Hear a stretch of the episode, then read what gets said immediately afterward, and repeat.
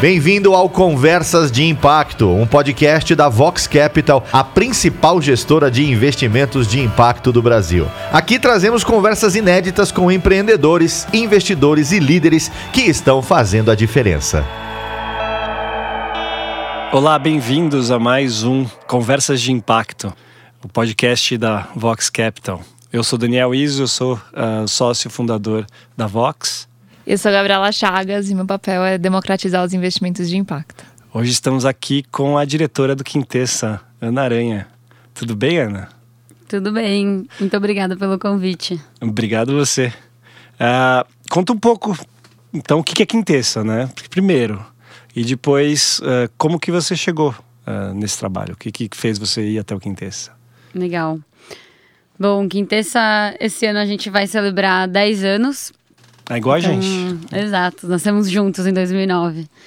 E o Quintessa, ele é, nasceu fundado pelo Léo Figueiredo. O Léo, ele tinha empreendido já por 30, 40 anos no mercado financeiro, a Red Grifo. E aí ele vendeu, é, é, vendeu a empresa para o Credit Suisse em 2006, né, que hoje em dia chama CSHG até. E aí ele saiu da operação em 2009 e fundou o Quintessa, na verdade, de uma forma muito intuitiva é, com duas grandes motivações. A primeira era de se colocar no lugar de sei como é difícil, sei como é solitário empreender, agora quero poder ajudar outros empreendedores com tudo que eu aprendi nessa trajetória. E num outro lugar de falar, puxa, quero deixar um legado positivo, não quero só fazer filantropia, é, não vou é, entrar para o governo, né, para fazer isso, eu sei trabalhar com o veículo das empresas, então como que a gente pode enxergar as empresas como um veículo para deixar um legado positivo, para gerar transformação.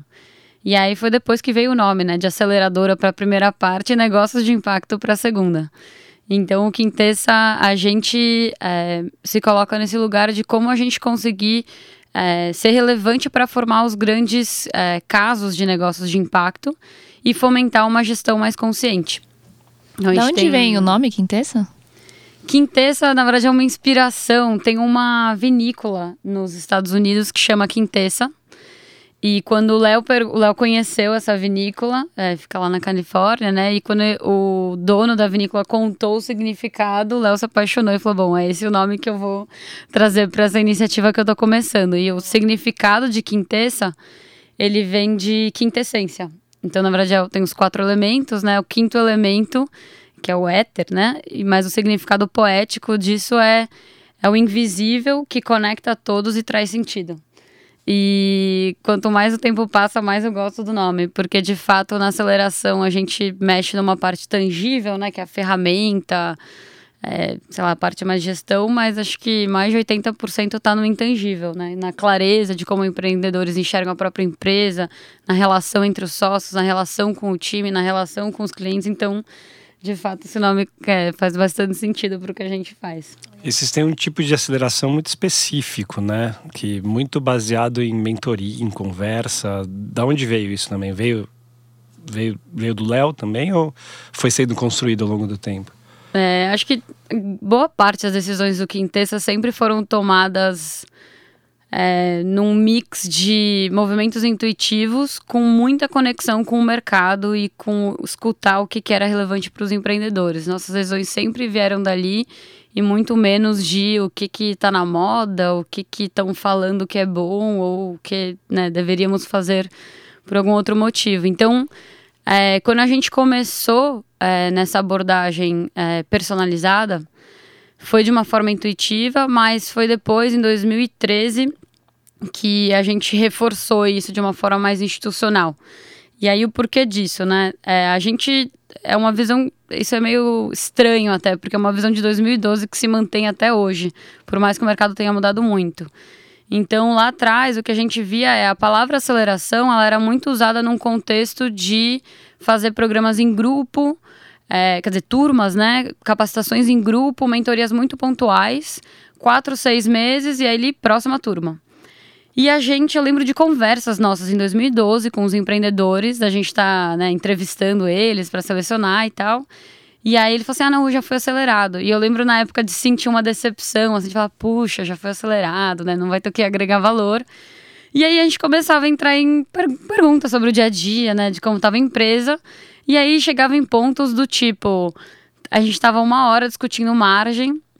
E ela falou assim: ah, tá, mas o seu DRE e tal. Aí o empreendedor: o que, que é DRE? Ué, você não sabe o que, que é DRE? Não.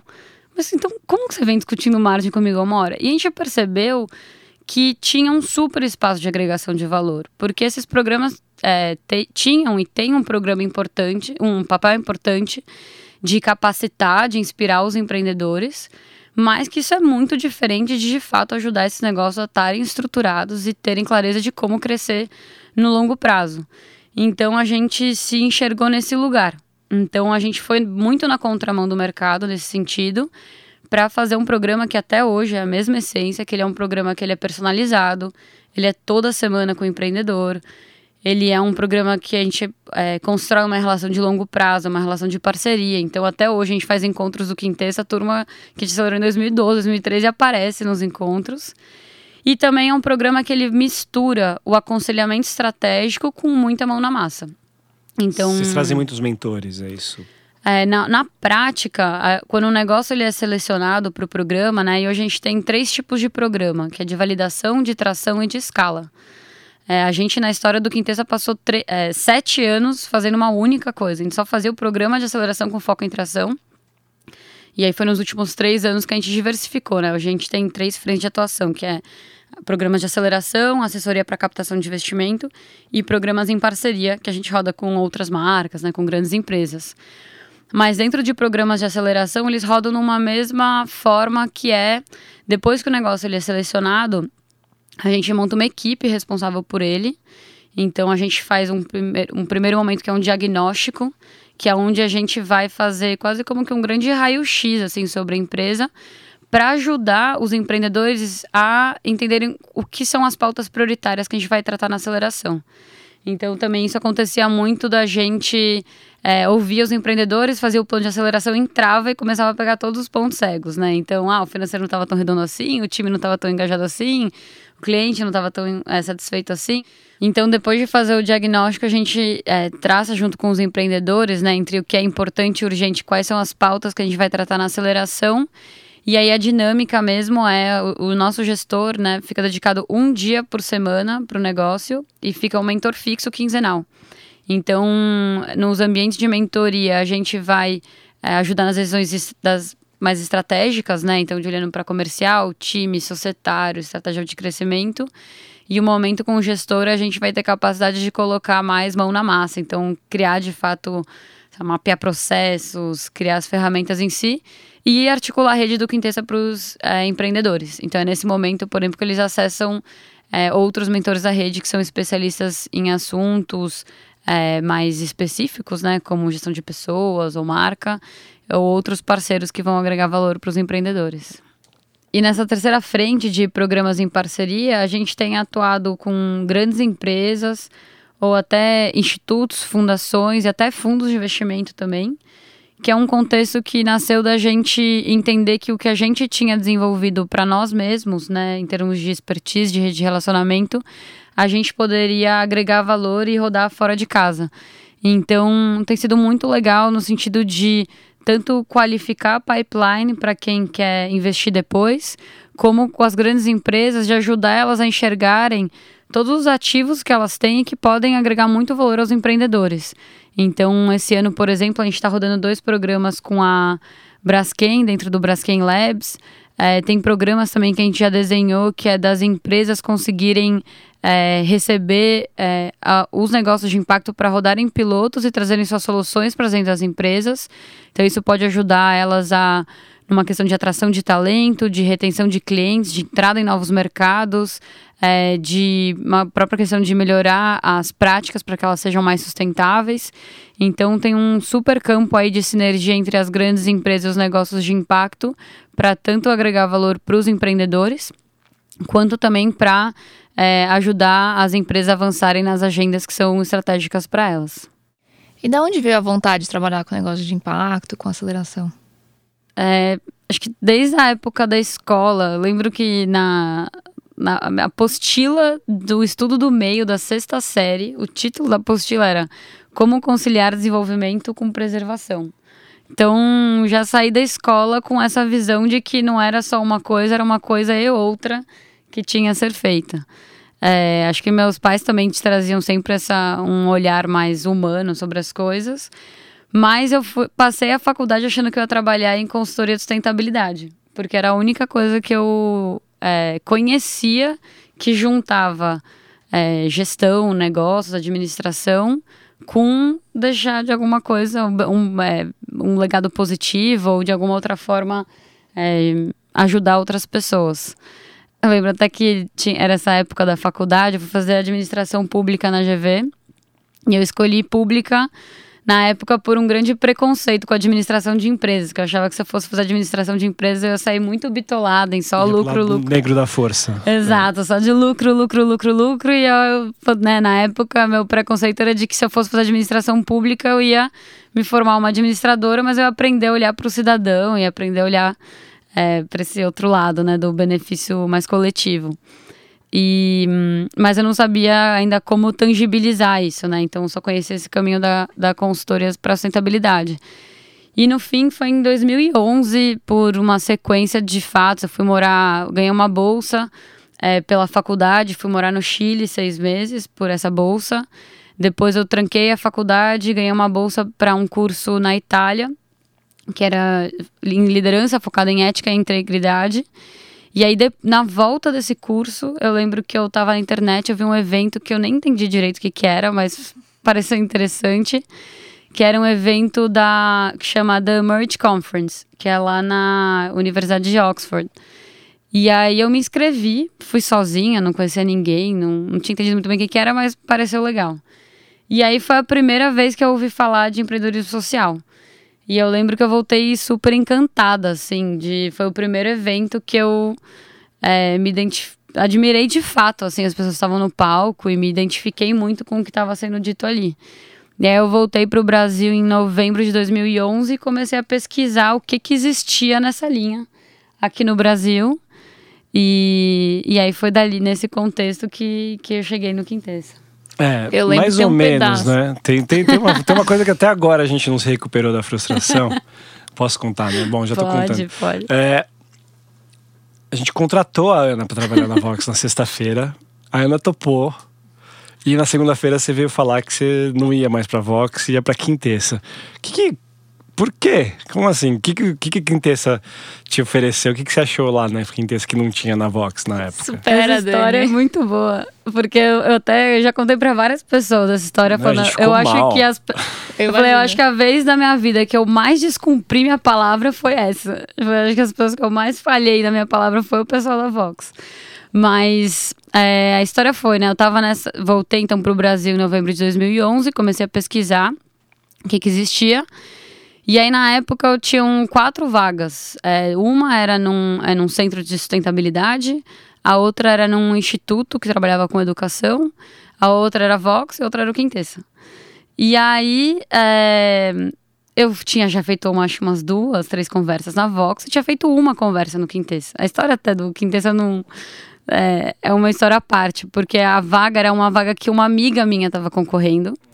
E ela estava em janeiro, né, dois meses antes, entre uma vaga no Google e no Quintessa. E eu passei janeiro enchendo ela, falando, vai pro Quintessa, vai pro Quintessa, é muito mais legal, faz muito mais sentido, vai pro Quintessa.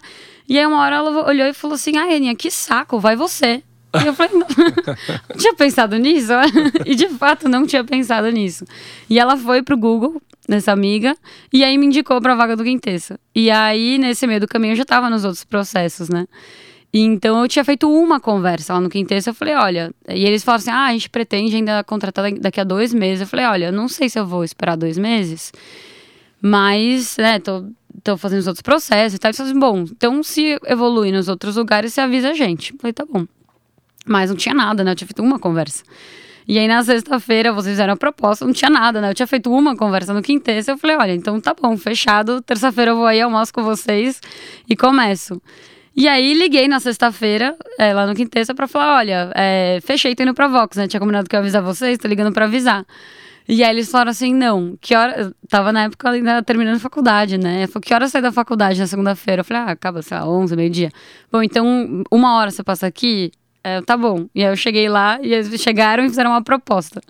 E eu lembro que eu passei segunda-feira, assim, que eu faço, que eu faço, uma super dúvida. E aí foi segunda noite que eu, que eu liguei pro Giba. Eu falei, ai, Giba, desculpa, mas eu não vou amanhã. e, mas na época, muito do que me encantou. Tá tudo, tá, tá tudo bem agora. Superamos, Sete acho. anos depois. Sete anos depois, sete anos e meio depois. Mas muito do que me encantou na época do Quintessa, e acho que tem muito a ver com o que até hoje continua me encantando, era a proximidade com os empreendedores. Então, isso de estar na ponta com eles, é, no contato direto. O outro ponto era a rede de mentores. Porque eu falo, não vou me relacionar com uma ou duas pessoas sêniores, eu vou me relacionar. Na época eram cinco, hoje são 40, mais de 45 mentores.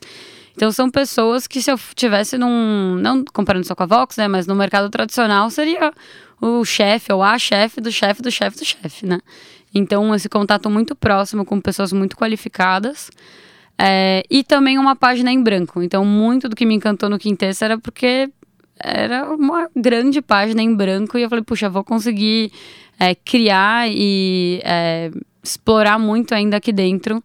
E né, não tinha estrutura, que até um próprio fundo, ele é por legislação até, né, um pouco mais engessado. Então, na época foi, foi esse, foram esses os critérios que eu conseguia racionalizar para tomar uma decisão.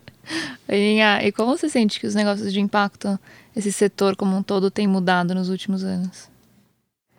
É, eu acho que ele tem. É, nesses últimos sete anos mudou muito, né? Porque lá atrás o desafio era que ninguém entendia o que era e ninguém falava nisso.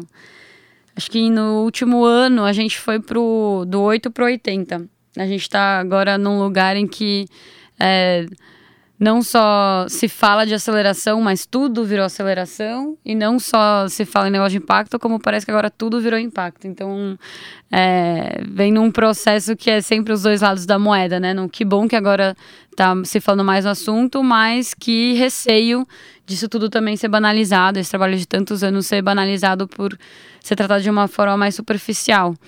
Mas olhando o lado positivo, né? Acho que a maior evolução nesses anos tem sido é, a própria concretização desse setor, assim. Então, é, cada vez mais os empreendedores vêm se identificando como tal e cada vez mais vem é, crescendo um apoio especializado para esse tipo de negócio. A gente, quando fez o Guia 2,5, é, é bianual e é clara a quantidade de organizações que vem aumentando, ou quantidade de iniciativas de uma mesma organização que vem aumentando para é, apoiar os empreendedores. É, mais capital também, né, mais fundos sendo criados nesse sentido. É, e, e os próprios empreendedores também, é, e aí é uma questão natural né, de fluxo de tempo, também vem amadurecendo muito é, no sentido da qualidade dos negócios, sendo um negócio com muito mais robustez em termos de faturamento, em termos de capacidade de, atraçar, de, de atrair é, capital e de ter um impacto também mais claro, né, mais mensurável. Aproveitando esse gancho, queria saber duas coisas, Ana. Uh, qual, quais são os critérios, o que faz uma, uma empresa, um empreendedor ser aceito pelo, pela Quintessa? E conta a história de alguém, algum empreendedor, algum negócio. Eu sei que negócio, portfólio é tipo filho, né? Uhum. Você ah, gosta de todos um pouquinho, mas Sim. o que é que tá brilhando seus olhos de negócio? Conta um negócio que você está acelerando que você gosta e quais são os critérios para ser acelerado para vocês? Legal. É, vou começar pelos critérios. São quatro principais eixos de análise que eles quebram em outros, né? Mas o primeiro é impacto. Então, o quanto que o impacto gerado por esse negócio é relevante ou não. Então, a gente analisa o quanto que isso está tanto na, no objetivo explícito da organização, quanto o quanto que está na atividade core do negócio. E aí a gente olha o quanto que o desafio que se pretende resolver é relevante e o quanto que a solução é relevante para superar o desafio. O segundo pilar são os empreendedores e a equipe. Então a gente olha muito para a figura dos sócios e, e olha muito também para entender como qual que é a complementaridade de competências do time que está junto deles. Então isso quebra em um, né, um zilhão de subaspectos, desde o quanto que o time está de fato comprometido, o quanto que o time é, conhece do que está fazendo, é, o quanto que os empreendedores têm, são, é, o termo que a gente usa, né, do coachables, mas conseguem ouvir, conseguem ter flexibilidade nas decisões, conseguem ter essa, o, entender o valor das, né, dos inputs externos. E também a gente tem olhado muito uma questão de, não sei muito bem a forma de expressar, mas um pouco para os valores mesmo dos empreendedores. Então a gente tem cada vez mais também assumido, né? Lá dentro a gente fala um pouco do DNA Quintessa, mas assumido um pouco dessa nossa visão sobre os valores no sentido de serem empreendedores que é, vão ter um olhar humano sobre o seu time, vão valorizar o time. Na hora de, depois que eles geraram o valor, vão compartilhar esse valor criado com o time, vão ter uma visão de parceria com os fornecedores, né, e parceiros de negócio. Então, a gente também olha um pouco desse aspecto da do alinhamento de valores, assim, com o time empreendedor. Intencionalidade, a intenção do impacto também é, faz parte? Ou depois eles podem valorizar o impacto? Como que vocês olham a intenção do empreendedor pelo impacto? É um processo muito sutil, não é um ah, tem que ter uma frase escrita em tal lugar, mas é um mix de uma percepção sutil de intenção com algo institucionalizado. Então, o que, que acontece muito durante a seleção é os empreendedores falam assim: nossa, que legal, não sabia que tinha um nome para isso. A gente falava que a gente não queria só ganhar dinheiro, a gente queria deixar um legado. E não sabia que tinha um nome para isso, que era falar de negócio de impacto, mas a intenção já estava lá.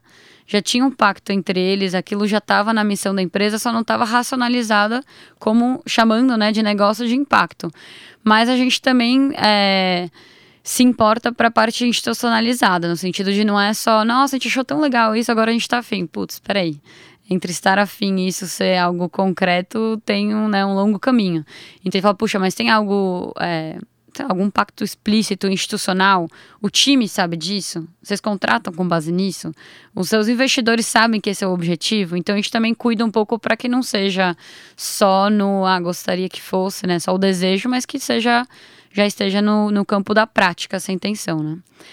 O terceiro pilar é de negócio em si, que aí tem a ver com o quanto que a gente acredita que esse, é, eles têm potencial para ser um negócio lucrativo e que cresça a longo prazo. E aí entra em é, tamanho de mercado, diferencial competitivo e modelo de negócio em si. E o quarto pilar, que é o fit com Quintessa, que é entender quais são os desafios que os empreendedores estão vivenciando e se a gente vai conseguir agregar um valor relevante para os desafios que eles estão vivenciando. Então, esse fit natural com a nossa proposta de valor também. E de do, dos exemplos que você falou, é difícil escolher mesmo. Tem três casos que, que eu participei da aceleração e acho talvez por isso, para mim, né, falando como Ana, sejam bem marcantes. Que tem um primeiro que vale a pena contar, que é o caso da For You Too, que é um. Foi dos meus primeiros projetos dentro do Quintessa. Então, acho que foi talvez o primeiro que eu mesma participei da seleção e depois é, participei da aceleração. E eles chegaram lá com 100 alunos, saíram com 1.500, hoje em dia já passaram dos 4 mil alunos, né? O que a For You Two faz, eles são uma escola de inglês é, focada na base da pirâmide. Então, eles têm curso de inglês com alta qualidade e preço é, acessível para que todos possam é, fazer inglês e o efeito disso é que essas pessoas a longo prazo possam ter é, maiores chances de crescer na carreira é, e é, com isso né, aumentar sua renda gerada e com isso a gente reduzir a desigualdade social. Então foi um caso bem completo, assim, da gente ajudar na questão de modelo de negócio, estruturar e depois a é, captar investimento também. É, tem outros exemplos como a TNH Saúde, também, que é um, é um exemplo que foi super representativo de também entrar com 10 mil vidas, sair com 100 mil vidas um ano depois. E a gente. Recebendo investimento também recentemente, né? Exato. Ontem foi. A, gente, a partir de agora eu posso já contar, mas a gente fez é, assessoria para captação de investimento deles e foi uma rodada ali próxima dos 10 milhões de reais. Então também foi super legal nesse sentido, assim, de fazer o ciclo Bacana. completo de modelo de negócio, estruturação e, e captar investimento para escalar. E a Handtalk também é um exemplo que vai nessa linha. A Handtalk chegou no Quintessa em 2013, é, não tinha nem modelo de negócio definido e não só a gente ajudou eles nisso é, e na estruturação, como a gente fez uma rodada, o Série A deles, que foi de 2 milhões e meio. Que então a gente também fez assessoria para essa captação de investimento. E o que é o Handtalk? A HandTalk é uma. Eles desenvolveram uma tecnologia que traduz o português para Libras, que é a língua brasileira de sinais. Então eles têm uma tecnologia que ela pode ser inserida em sites, em totens para espaços públicos, em tradução de vídeos. E é, na prática o que a gente está dizendo é que a cada vez que a HandTalk vende o serviço dela, eles estão tornando algum ambiente, algum conteúdo acessível agora para pessoas é, surdas ou com tipo, é, deficiência auditiva, né? Então é um exemplo também super legal.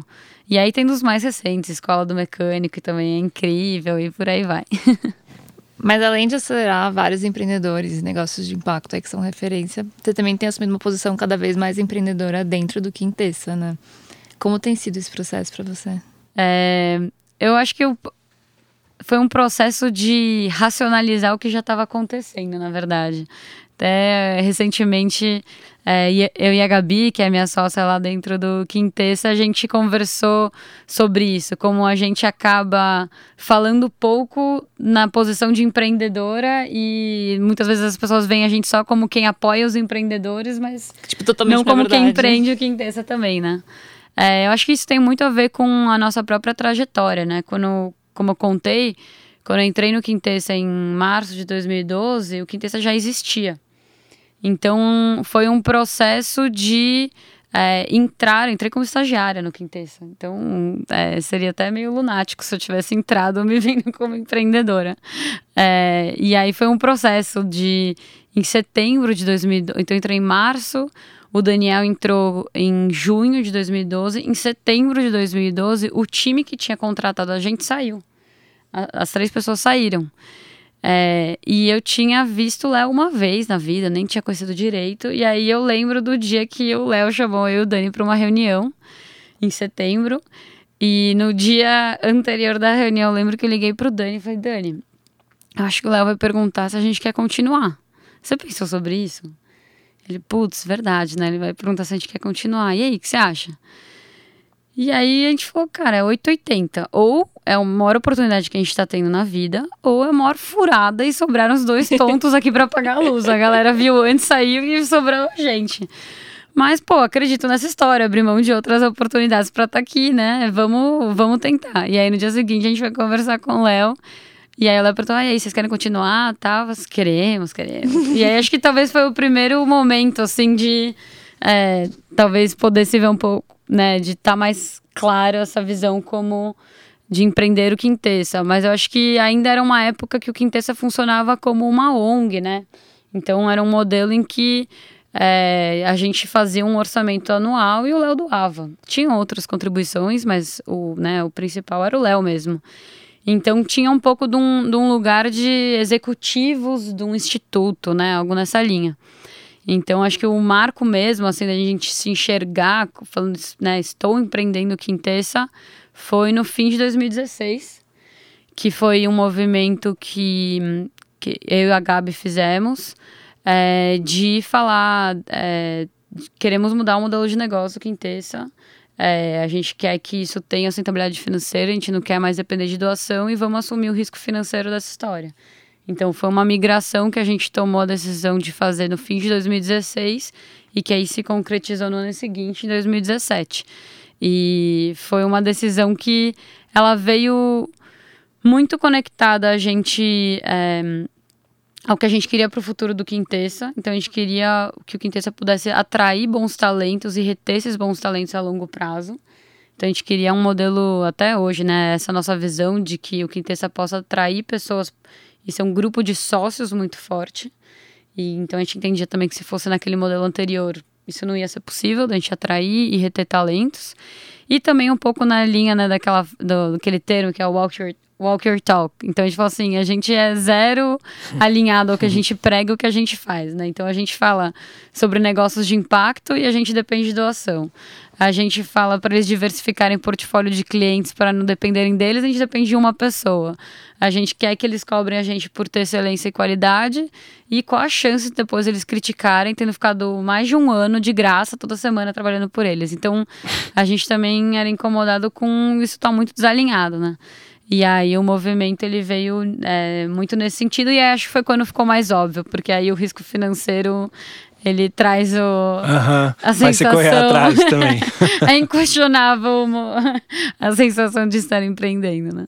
Teve algum momento no qual você pensou em desistir? Falou, putz, será que é isso mesmo? É, eu acho que o momento mais simbólico nesse sentido foi em 2015. É, que foi esse um ano antes né, desse movimento é, que a gente fez em 2016. 2015 foi um ano que a gente, no começo do ano, é, a gente estava em sete pessoas no time. E até hoje eu lembro, olho disso pra trás e falo aquilo merecia ser estudado por algum sociólogo, porque é uma coisa meio drama, meio cômica o que a gente fez. Porque a gente foi o sete para uma imersão né, de planejamento estratégico. E a gente voltou lá de lá falando: somos os sete sócios. Então agora não tem mais é, governança, né? De uns que vão no conselho, os outros não, são sete iguais e tal. E isso acho que foi lá por março, né? Foi no começo do ano, ou abril, algo assim. Quando chegou em junho, já tinha sinais de caos, mas a gente só foi entender o que tinha acontecido. Eu só fui entender o que tinha acontecido lá para outubro, assim, quando né, a história já estava desmoronando. Mas o que, que foi a grande questão de 2015, né? A gente. É, brinco assim, é um pouco de uma visão. A gente era uma monarquia, a gente quis fazer uma democracia, a gente pa- parou na anarquia. A gente parou em algum lugar no meio do caminho que numa, num, num querer a igualdade a gente ac- acabou criando um, um espaço muito ruim até de próprio desenvolvimento pessoal de cada um. Então tem um mentor nosso do conselho que ele é, tangibiliza muito bem isso. Ele falou, em vez de vocês pegarem um múltiplo denominador comum de vocês, vocês pegaram o mínimo denominador comum. Então, qualquer um que fizesse algo diferente era quase como se estivesse quebrando um pacto, assim, sabe? De, pô, mas a gente era pra ser igual. E aí, esse ano de 2015 foi um ano super marcante, assim, de. Muita, depois disso, muita gente saiu do time, né? Foi um ano que a gente acabou 2015 é, entre é, quatro pessoas, né? Eu, a Gabi, a Lu e a Nath. E até foi o que trouxe muita força para depois 2016 ter culminado nessa decisão. Mas em 2015 teve uma conversa entre eu, o Léo e a Gabi. E que a gente falou: será que deu errado? Será que a gente deveria fechar? Eu lembro perfeitamente da cena, nós três conversando na mesa. E a gente olhou e falou: putz, não deu errado. Os empreendedores estão super satisfeitos. A gente é, encontrou empreendedores incríveis. As acelerações estão rodando super bem. O que a gente fez errado foi dentro de casa, né? Foi a forma como a gente se organizou, a forma como a gente se geriu. É, mas isso não quer dizer que o que a gente está fazendo não faz sentido é, ou que a gente né, não tem valor a agregar para o mercado.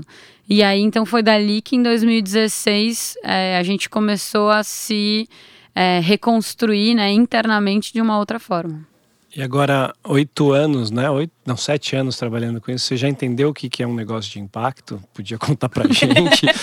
e, e também, assim, o que, que seria o futuro desse, desse tema aí? É... Bom, é, eu tenho clareza do que é um negócio de impacto. Não sei se é o jeito como deveria estar escrito em algum lugar. É, o que é mas, pra vocês, né? É, negócio de impacto. Tem uma frase que a gente usa no dia a dia que eu acho que resume bem, que é, são empresas que estão resolvendo grandes desafios sociais e ambientais. Para mim isso é um bom resumo porque a gente está falando de é, negócios, a gente está falando de organizações então que vivem a partir da venda de produto ou serviço, de organizações que vão produzir lucro para conseguirem escalar e crescer. É, vai ser a partir da resolução de uma necessidade real de mercado. É, e ao mesmo tempo está muito claro que elas, elas existem para isso e trabalham para resolver desafios sociais e ambientais. Então, o que a gente olha no dia a dia é essa essência. E aí, a partir dali, tem outras questões, se mensura ou não mensura impacto, é, que são detalhamentos disso, mas para a gente a essência é essa. São empresas que estão ajudando a resolver grandes desafios sociais e ambientais. E pra onde vai? Que... Para onde vai? A gente conversa, é, quando a gente fala de visão de longo prazo do Quintessa, acho que a gente tem um, dois níveis de visão, assim. Acho que é o primeiro momento dessa visão é, é a gente ter empresas re, sendo relevantes, a gente ter empresas sendo relevantes na resolução dos desafios sociais e ambientais. Então, é, tá claro, assim, até essa concretude de que é, empresas são um veículo para se resolver desafios sociais e ambientais, isso é real, não é a gente brinca até quando a gente fala dos cases de negócio de impacto, que é sair um pouco do lugar de, nossa, que bonitinho, que fofinho, que inspirador isso. Não, estão aqui empresas reais faturando milhões, impactando milhões.